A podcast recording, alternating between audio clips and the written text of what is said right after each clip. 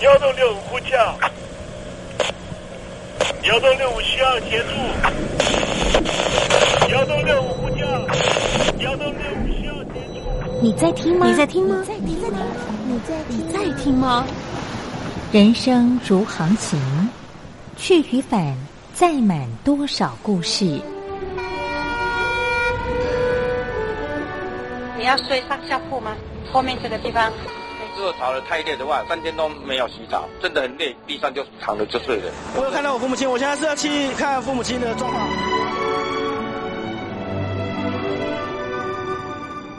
聆听故事湾，让每个故事找到属于自己的码头。我到了那儿以后，我们就往妈妈家去。我一到那边，就感觉我妈妈已经她能够活活下来都不容易，我知道。她没她没跟我讲，我也不敢问，好好苦。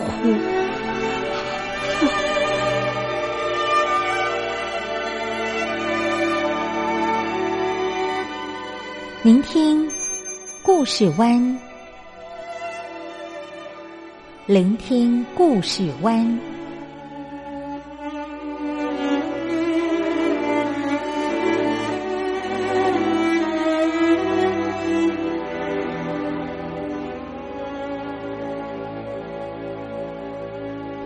故事总有一个停泊的港湾。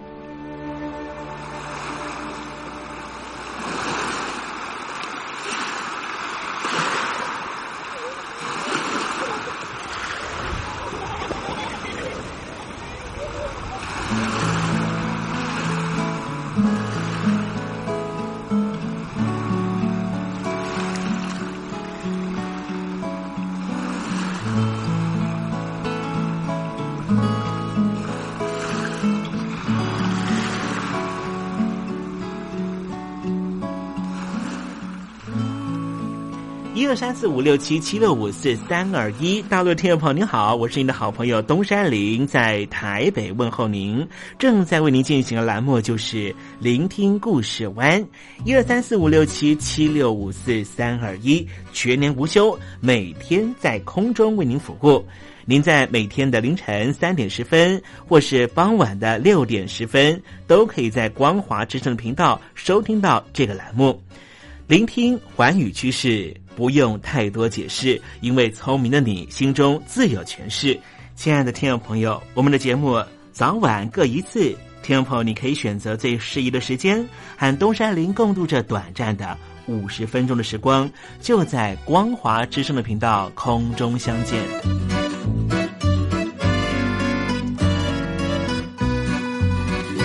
那么，听众朋友，收听、聆听故事湾东山林的节目，到底能够听到什么样的内容呢？尤其啊，我们环宇全世界，焦点放到神州大陆啊，光是整个中国大陆呢，就有将近九千家不同的大大小小的电台了。我们的节目到底有什么不一样的地方呢？嗯，让东山林自吹自擂一下吧啊。宫中频道何其多，赵钱孙李挺能说。热点平地上直播，仔细听来差不多。直播室外领导多，你说他能怎么说？开场才说查黑窝，碰上土狼不敢摸。主播低头翻翻稿，导播左右反复搓，想到孩子泪婆娑。好了好了，都别说，且听东山林怎么说。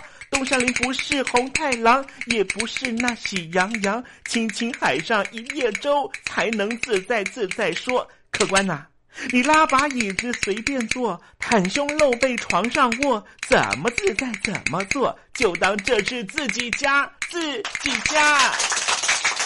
睁大眼睛，show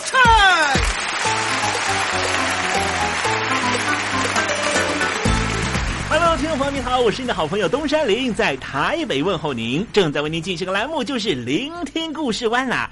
为什么节目的开场要这样的隆重呢？因为在凌晨三点钟的时候才进行我们的节目啊。听众朋友可能正在打瞌睡之中，或是呢在睡梦之中，所以呢要赶快把听众朋友呢让那瞌睡虫踢到九霄云外啦。听众朋友，今天的节目非常的精彩，千万不要错过喽。那么精彩的内容到底包含了什么呢？赶快让东山林为您报告。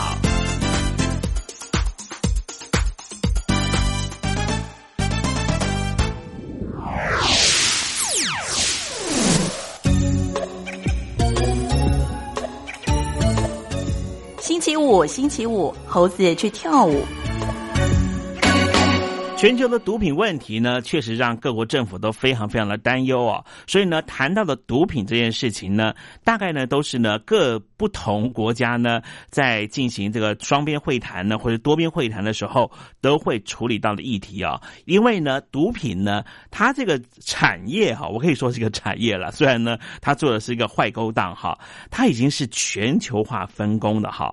某一个地方呢产出它的原料，在另外一个地方呢，哎，把这些原料呢汇集之后呢，再做二度的制成，二度制成之后呢，再转到第三个国家做成成品，做成成成品之后呢，还要再转送到啊，可能是。最大宗的消费国的旁边的国家，像是墨西哥，然后最后就会卖到美国哈。因为根据呢国际的调查呢，美国确实是啊毒品这个产业呢最终的啊源头呃应该是最终的终点了哈。源头可能是来自于中国西南地区，可能来自于东南亚，然后呢透过了太平洋的各个不同的岛国，然后把这个毒品呢送到了美国进行消费了哈。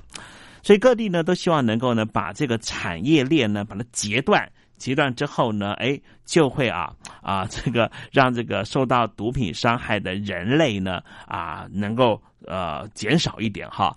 我们当然也希望呢如此了哈。可是我有时候觉得哈，这个是不是应应该让这个没有消费就不会有这个产业链哈？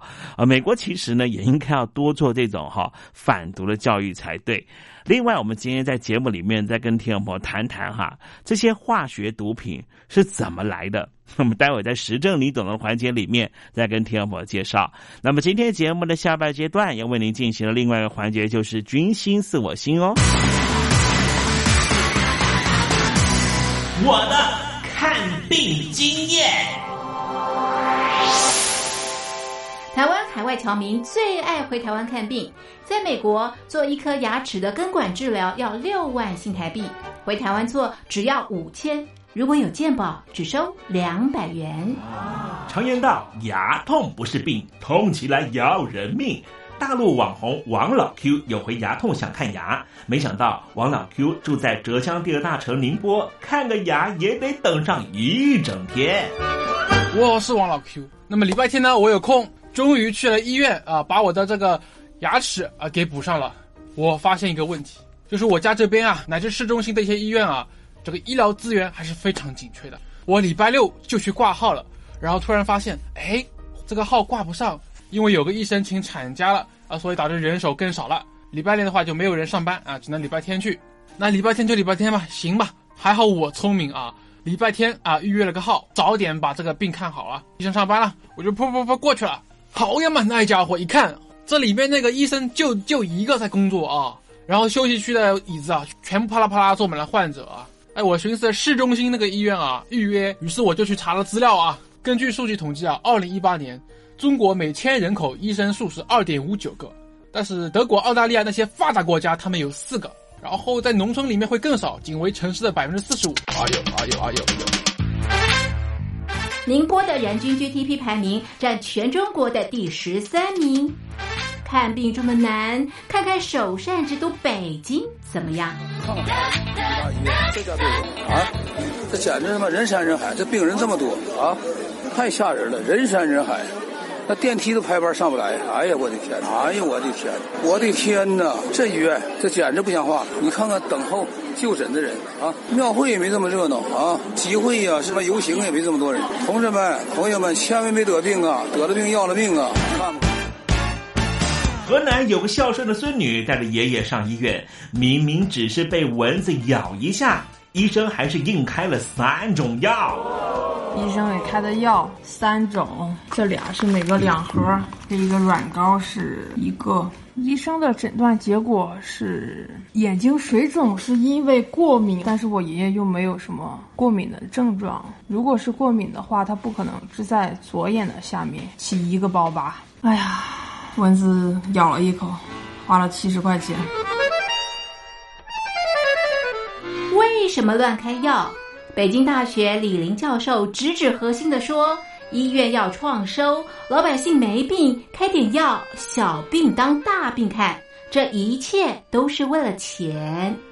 医院是要创收的，政府给特定的人群买单，所以大家都去啊，快大干快上的骗骗政府这笔钱。你一切医疗费用是医生决定的，现在医生要创收，小病给你大治，所以就整出很多检查呀，很多吃药都是浪费掉了。”如果医生你国家给他一个体面的收入，他没必要折腾你干嘛呀？你没必要你到医院去折腾干嘛呀？医生收入太低，那是因为四十年前邓小平主推的市场改革，政府削减了医院的补贴，医生被迫掉入这创收的陷阱里啊。北京中央不是说健康中国二零二零吗？领导人强调，人民健康是民族昌盛和国家富强的重要标志。怎么就一个新冠状肺炎病毒就击溃了医疗系统？自由记者陈秋实从武汉带来的第一手报道。大家好，我是陈秋实。如果你到医院，你明知道你就算到了医院，你也住不了院。你也做不了检测，那你还去医院干嘛？中国以前老说我们不要关心蛋糕分的均不均匀，我们先把蛋糕做大，再讨论怎么分蛋糕的问题。现在就是他妈蛋糕不够大，不够分呢。如果你是医生，有有一万几万人病人找你要做检测，要做鉴定，你手上只有一百个、几百个检测盒，你怎么分？所以就这东西不够用，很多病人就在家里面，就是跑了五六家医院，没法。有检测盒你就排吧，你排到这个检测盒，你才能确诊，你确诊了才能进医院。甚至我去的每一家医院都说床位不够，都说没有床位。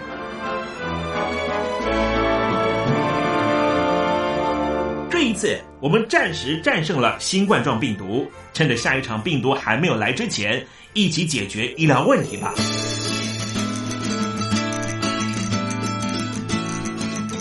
告诉我你的看病经验。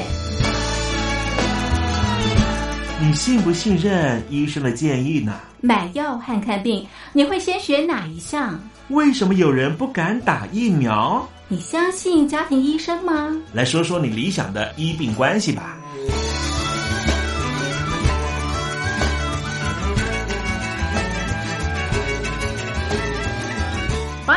写下来，寄到台北邮政一千七百号信箱，或是寄到 lily 三二九小老鼠 ms 四五点 highnet 点 net。我们会抽出十份可以让你穿越屏障、吸取新知的知识接收器，让你充分感受到学海无涯、万分自由的喜悦。告诉我你的看病经验。现在，请。习近平同志讲话。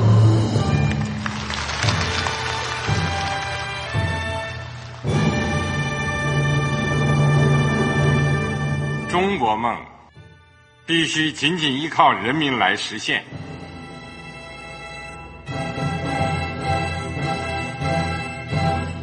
好国民得关心家事、国事、天下事。呃，谢谢发言人。我们注意到啊，现在那个外面有很多关于前中央政治局委员周永康的一些消息和报道。我不知道发言人对这个事情有没有什么可以呃透露、可以披露的。国家对于公示啊，不是什么东西都要公示的。我只能回答成这样了，你懂的。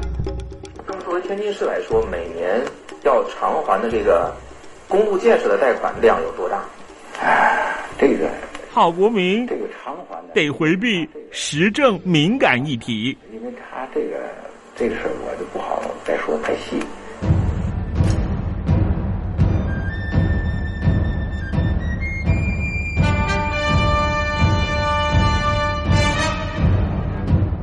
我们们要坚持人民当家作主，坚持人民主体地位。任何官方不宜说太细，期望您体谅的话题，尽在实证，你懂的。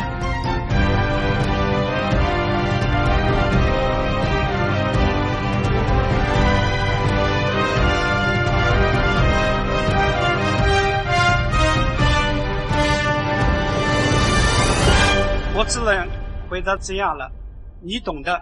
那些官方无法为您说太细的事情，就让东山林为您详细的说明白。天婆早上好，晚上好，正在为您进行栏目就是聆听故事湾。此刻为您进行的环节就是时政，你懂的，一同关心焦点话题。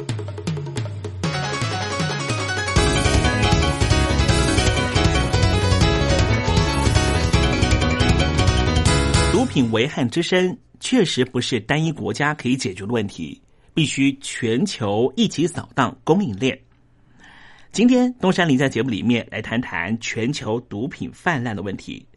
首先，我们先看到二零一四年二月落网的墨西哥席纳罗亚贩毒集团的首脑古兹曼，他竟然被关了一年半之后，想出了一个逃脱的方法，就从淋浴间开始挖大洞。连接到一点五公里外的地道，从戒备十分森严的艾尔提普拉诺监狱成功逃脱。这已经是他第二度成功越狱，所以难道不是内神通外鬼吗？这让墨西哥当局是颜面无光。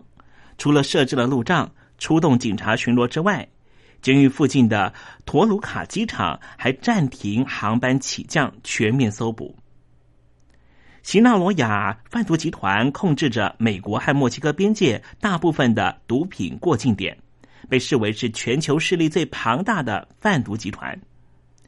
根据美国司法部的调查，在一九九零年到二零零八年，这个集团总共销往美国将近两百吨的古柯碱和大量的海洛因。美国还因此向墨西哥当局施压。迫使墨西哥在二零零六年开始扫荡毒枭。现年五十七岁的古兹曼被美墨当局视为毒枭界的宾拉登，也名列美国缉毒署的头号通缉名单。西纳罗亚贩毒集团的主要活动范围在墨西哥的西纳罗亚州、杜兰戈州以及奇瓦瓦州等等，在当地也被称为是金三角。除此之外，全球还有另外三个毒品来源，包括位在缅甸、辽国、泰国边境的金三角地区，位在阿富汗、伊朗、巴基斯坦边境的金星月地区，还有位在南美洲哥伦比亚和委内瑞拉交界的银三角地区。根据联合国毒品及犯罪办公室发布的二零一五年世界毒品报告，二零一三年。全球有将近二点六四亿人在吸食毒品，相较于二零一二年增加了三百万人。南美洲是古柯碱的主要产地，阿富汗、辽国和缅甸则是罂粟花的主要产地。罂粟花是制造鸦片和海洛因的原料。阿富汗的鸦片和海洛因的产量分别占全球产量的百分之八十五和百分之七十七。因为全球吸食毒品的人口逐年增加，向毒品宣战就成为了国际间的共同目标。联合国早在一九八七年六月就在奥地利首都召开了麻醉品滥用的部长会议，并且把每年的六月二十六号定为是国际禁毒日。联合国更在一九九八年和二零零九年通过了《世界毒品问题政治宣言》，强调应该有效的压制毒品供需问题，并且要求各国政府联手扫荡毒品。例如，古兹曼在二零一四年二月落网，就是在美国和墨西哥两国联手追击的成果。中国大陆、越南、辽国和缅甸在二零一三年四月联手扫毒，也查获了各类毒品大约九千八百公斤，市值超过了新台币一千两百五十亿元。说起来，毒品的种类是非常多。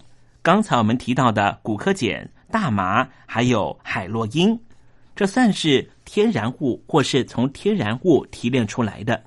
但是有另外一种毒品，完全是化学合成出来的，相对来说成本就比较低廉了。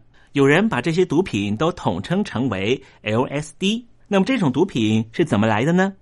它是一种致幻剂，只要你服用少量，就会让自己进入一种令人愉快的麻醉状态，周遭的一切似乎都有了生命。慢慢的，当服用的剂量加大，愉悦的感觉就会消失，取而代之的是不断出现恐怖的幻觉，最终会把人彻底逼疯。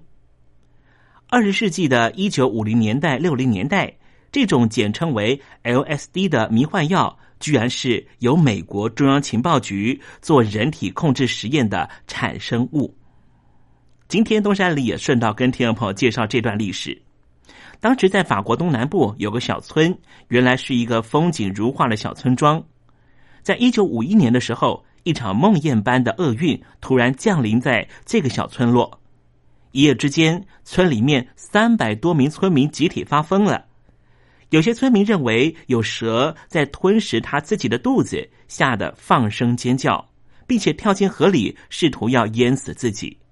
有些村民大喊：“我是一架飞机！”就从二楼窗口一跃而下，摔断了两只腿之后，竟然还能够完全没有疼痛的往前爬五十公尺。有些村民看到自己的心脏，说心脏从自己的脚跟处跳出来了，哀求医生把心脏塞回自己的身体里面。还有些村民声称自己的大脑变成了融化的铅，还看到了会吐火的飞龙和怪兽。更有一名十一岁的小男孩，把自己的祖母当成恶魔，试图要掐死他。当地的警方和科学家立刻展开调查，并且很快的发现，导致村民集体发疯的是一种叫做麦角菌的真菌。这种真菌非常喜欢寄生在黑麦或是大麦上面。如果食用过量含有麦角菌的面粉，就会产生严重的幻觉。当地警方很快的锁定了嫌疑人，就是在当地生意十分好的一名面包师傅。村子里的人都会买这名面包师傅制作的面包。科学家怀疑，这名面包师傅在烤棍子面包的时候，面粉被麦角菌污染，而面包师自己并不知情。村民吃下面包之后，导致于精神错乱。在这之后。这个村子的面包有了新名字，就叫做“邪恶面包”。事情过了将近一甲子六十年之后，这期间，法国警方和科学家一直认定这是一次意外的面包中毒事件。可是，就在二零一零年，美国一名追踪报道的记者叫做阿尔巴雷利，在自己发表的新书里面披露了这些村民中毒的内幕，并不是意外。而是由美国中央情报局秘密进行的大脑控制实验所造成的致命结果。阿尔巴雷利曾经找到两名中情局的前任特工进行采访，这两名特工证实，法国的集体疯狂事件是美国中央情报局和美国陆军对这些村民秘密进行大脑控制实验的结果。所用的是一种叫做麦角酸二乙基酰胺的迷幻剂，就是 LSD。具体的实施有两种方法：一种是把麦角酸二乙基酰胺喷洒在当地的空气中；另外就是把这种药剂偷偷污染当地的食品，就是当地的面包。阿尔巴雷利在调阅了中情局档案，还偶然发现了一份文件。内容是关于美国中情局的特工和瑞士山德士制药工厂的人的谈话记录，里面提到了在村子里面的秘密。文件里面就说，发生在法国的怪事是一种叫做麦角酸二乙基酰胺的迷幻剂引发的，而这种迷幻剂的制造厂商就是瑞士的山德士制药厂。和其他药物一样，山德士公司的迷幻剂。最初发明的时候是用于抑制疼痛的一种药物，有时候也会用于治疗重度精神病，只是很快就被人滥用成为杀人武器，被人称为是邪恶的发明。这些化学药物所合成的毒品相对来说成本比较低廉，售价也比较低，因此广泛的使用于年轻朋友的生活圈。根据估计，每年有两亿八百万人使用违禁的毒品药物。在美国，根据二零零七年全美国毒品使用的健康调查报告结果显示，有一千九百九十万美国人，包含十二岁以上的人口有百分之八的人，在调查中曾经在一个月内使用过毒品。刚才东山林跟听众朋友介绍，毒品的种类非常多，哪一种毒品最为普遍呢？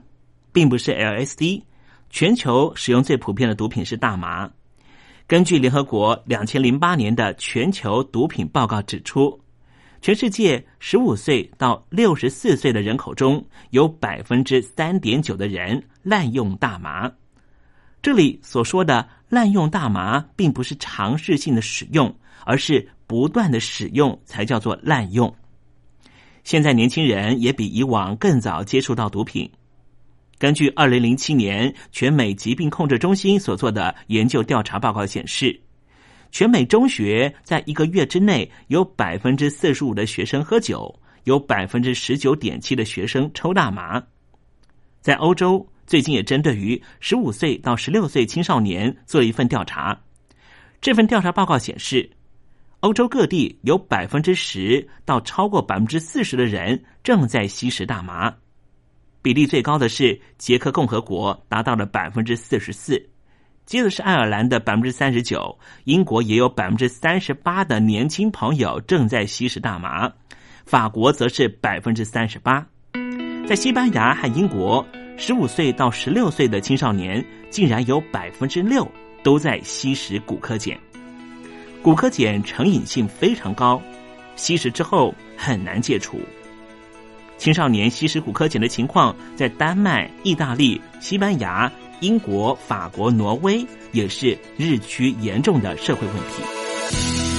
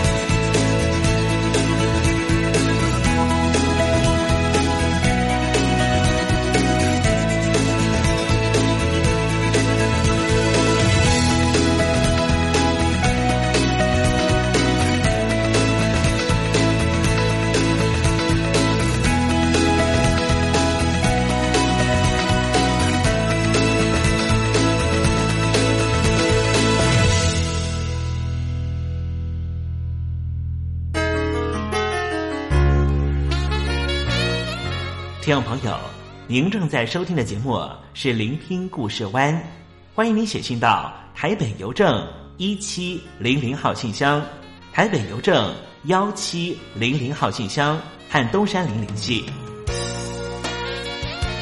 东山林就是东边的山里有只麒麟的东山林，东山林等候您的来信哦。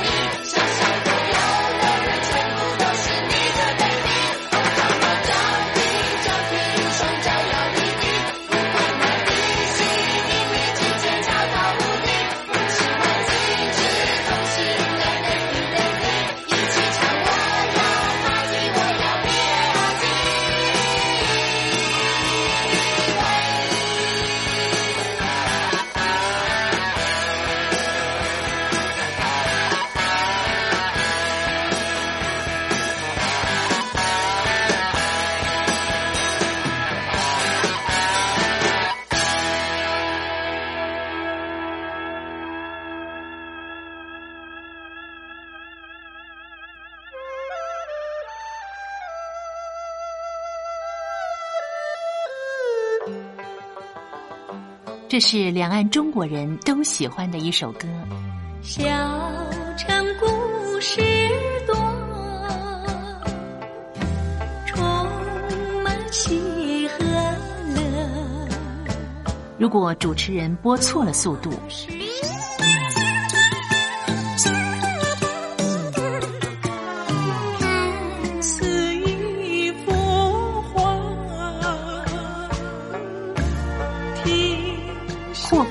或慢的走调歌曲，都不是听众喜欢的。人生境界真善美，真意包括。两岸和谐关系也得循序渐进，快慢相宜。小城故事真不错，亲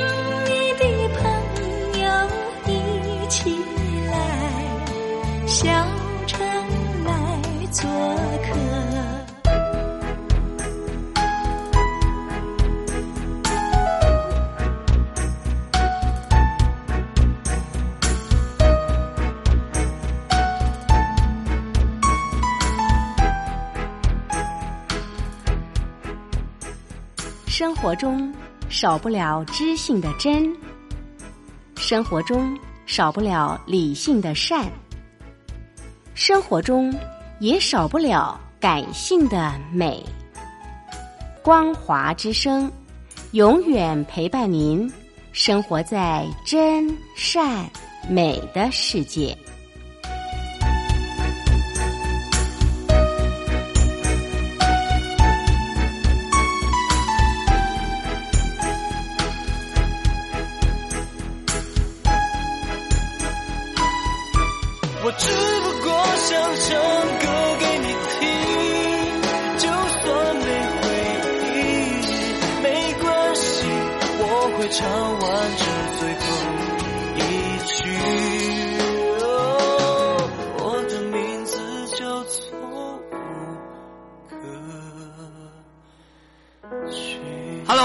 的听众朋友，你好，没错，我就是吴克群。不管你现在在做什么，不管你现在在哪里，吴克群和光华之声在台北问候你。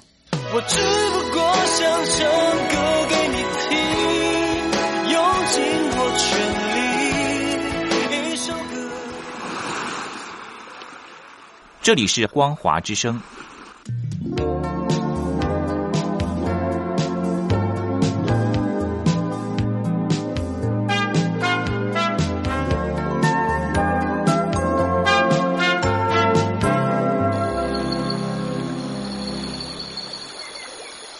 正在部队里的弟兄姊妹们，生活还适应吗？吃的还习惯吗？有家乡味儿吗？夜里爬得起身吗？床好不好睡呢？脱下军装，卸下盔甲，你还记得你自己吗？就让东山林陪你走过这几番寒暑吧，多少情因为军心自我心。黄昏，一段旧情唱过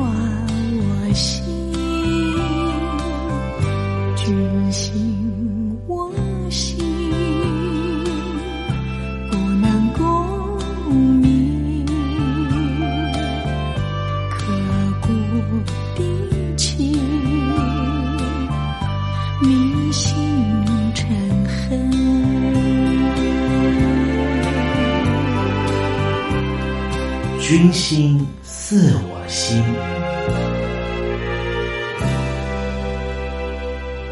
正在解放军部队里面工作的所有听众朋友，你刚刚下部队的时候，一定会有这样的担忧吧？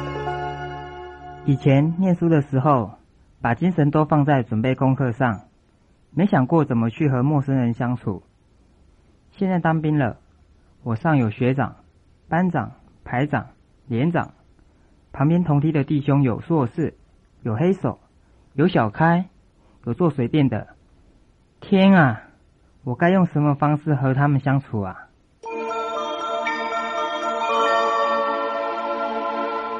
刚进到一个团体里面，无论是工作的职场，或是所谓的部队环境，尤其是部队环境，相对来说是比较高压的一个集体生活。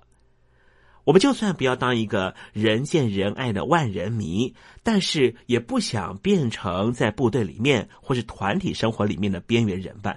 无论是在工作职场刚刚进到这家公司的新鲜人，或是在部队里面刚刚报道的新鲜人呢？有这么多的专业知识要学习，同时还要跟这一些已经在这个单位里面待了许多年的这些资深的朋友来相处啊，好像一想起来就觉得非常的苦恼吧。东山林啊，以过来人的经验呢，跟听众朋友分享，其实只要把握一个原则，就是真诚和自然，与这些已经在这个单位里面待了那么多年的朋友来相互互动。今天啊，东山林特别邀请到的是曾经在东海大学担任教授的彭怀珍老师，告诉我们如何和新朋友来交朋友。大家好，我是东海大学社工系彭怀珍彭老师，我也是写了一些书的一个作者。我常常在研究的就是人际关系，因为我们都晓得天时地利人和，一个人就容易成功。能够跟别人和谐，这叫人和；跟别人相互的契合是成功的关键。你想要跟别人契合的时候，有的人呢就是故意的用一些人为的手段，看起来就怪怪的，好像很做作。那有些人就能够用很自然的方式跟别人契合。什么事只要自然就会比较顺畅，只要能够自然就会比较容易达成目标。那在这方面呢，与别人契合，我提供六个方法可以供您参考。第一。讲话当然要和气，常带着笑容。我们都知道，微笑是世界上最自然又珍贵的礼物。当对方生气的时候，你的笑容就是更有效了。你别忘记一句话：伸手不打笑脸人。我现在在跟您报告的时候，我都是用笑容来给你分析，来跟你分享。笑容是世界上最自然又珍贵的礼物，也可以感动很多的人。第二，态度要诚恳，从心底希望能够沟通。真心希望和对方多谈一谈，用心听，用心问，用心说，这样的你就可以感动很多的人。第三，请你顺着对方的节奏和习惯来跟对方相处，对方快你就积极些，对方慢你就和缓些，不要强迫对方改变，自己多调整一点，总是能够跟别人相处的很好的。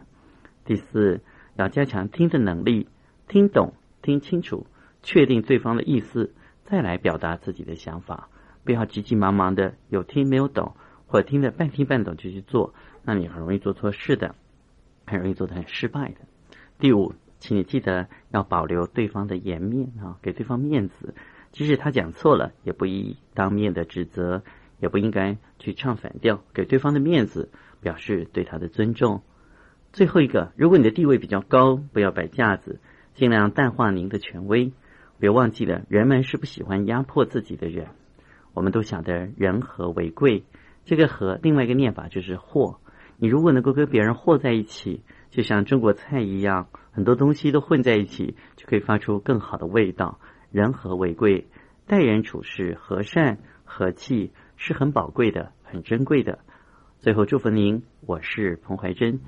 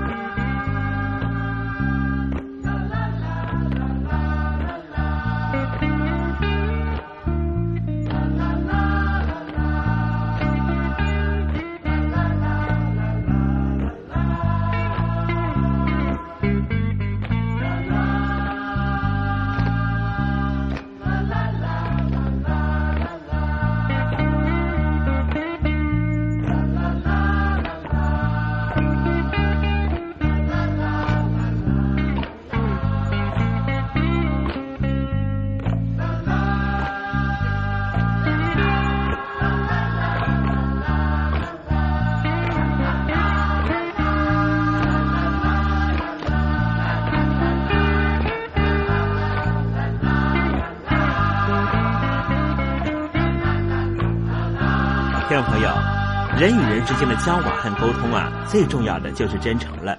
有真诚的心意表现于外，即便只是浅浅的一笑，就能够让他人不由自主的感受到你的善意。东山林觉得这是交朋友的基本要件。如果呢你已经具备的话，应该不会有在一个团体生活里面适应不良的问题。当然啦，人是过群体生活的，难免是一定要跟别人有比较多的互动。在个群体里面啊，有人讲话就需要有人倾听了。有时候扮演一位沉默是金的人未必不好，在一旁观察别人之余，也可以学习他人的长处。接下来就是把你内心期待的友情的热力化为勇气，试着放松脸部僵硬拘谨的线条，然后学习表达简单的字句，像是“请”“谢谢”“对不起”等等。千万不要操之过急啊！也不要害怕没人理会你。只要内心真诚，加上勇气，相信你的心门打开之后，必然就能够迎接和你心有灵犀一点通的朋友。当然，在与人互动的时候啊，能够表达出自己的看法也是很重要的。能够把自己的看法有条理的表达出来，例如说事件本身啦，或者自己的感受等等，慢慢的说，不要着急啊，让对方明白我们的意思，这也是说话的礼貌哦。最后呢，要了解缘分的真谛。为什么这么说呢？有些人就是和自己一拍即合，超级 much；有些人似乎就是泛泛之交，仿佛路边行人一般冷漠，就是个路人。所以，当我们做好了心理工作，和别人友善的交往，更要学习到用一颗随缘的心来看待交友这件事，才不会患得患失。东山林啊，认真的说，其实建立人际关系啊，并不是交际应酬，也不是逢迎巴结，这些行为可能可以帮助我们建立良好的公共关系，却不一定能够帮助我们建立美好的人际关系。而人际关系也不是那种好像非常势利眼的建立人脉的概念。良好的人际关系可以帮助我们建立广大的人脉，但是广大的人脉却不一定就表示我们有良好的人际关系。有可能是因为我们位高权重了，别人不得不买我们的账；也有可能是因为我们拥有某些关键资源等因素，所以我们能够构建广大的人脉。即便如此，其实我们的人际关系可能是非常糟糕。人际关系到底是什么呢？东山林说说我的想法，不晓得听众朋友能不能够接受。我认为人际关系就是我们尊重每一个人，接纳每一个人，欣赏每一个人，也肯定每一个人。那么进而相互的赢得他人的尊重、接纳、欣赏和肯定。人际关系的运用当然是越自然越好。不需要经过刻意的安排，特别是它应该是随性而至，人跟人可以直接的进行自然互动。人际关系是人与生俱来的本能之一，每个人其实都具备有处理人际关系的能力。只是听众朋友，很显然的，你目前可能是刚刚进到一个新的职场，换到一个新的单位，或是刚刚到一个相对压力比较大的部队生活里面。所以你会觉得建立人际关系好像要重新的学习，非常的困难。其实啊，人际关系根本就是你生下来就具备的能力。与人为善是一个很重要的关键。愿意给予和乐于给予的人，往往也是最受欢迎的人。他们的人际关系当然也比较好。所以，如果可以的话，我们应该多给别人掌声，多去维护他人的名声，多去用心听取别人的心声，因为这样的人总是受到欢迎。总而言之，我们必须要看重人，重视对方，尊重对方，接纳对方，欣赏对方，肯定对方。看重人，看重别人，超过看重自己，超过看重财物万物。这样，我们才能够让别人有窝心的感觉，也才能够和他人建立良好的人际关系。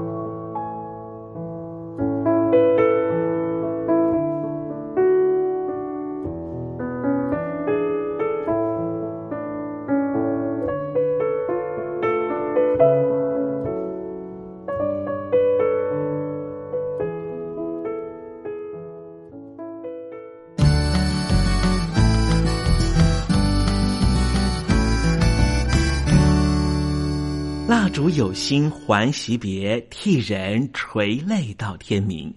又到了说再见的时候，一下子东山里也不知道该如何传达心中对您的情意。又看着导播的手势，也看着倒数的时针，突然之间，东山里想到了唐朝诗人杜牧的这一首残短的诗句，只能够借物传达东山林对你的情意了。蜡烛有心还惜别，替我垂泪到天明吧。听众朋友，明天我们同一时间继续在空中见面。东山林诚心的祝愿您一切安好，喜乐。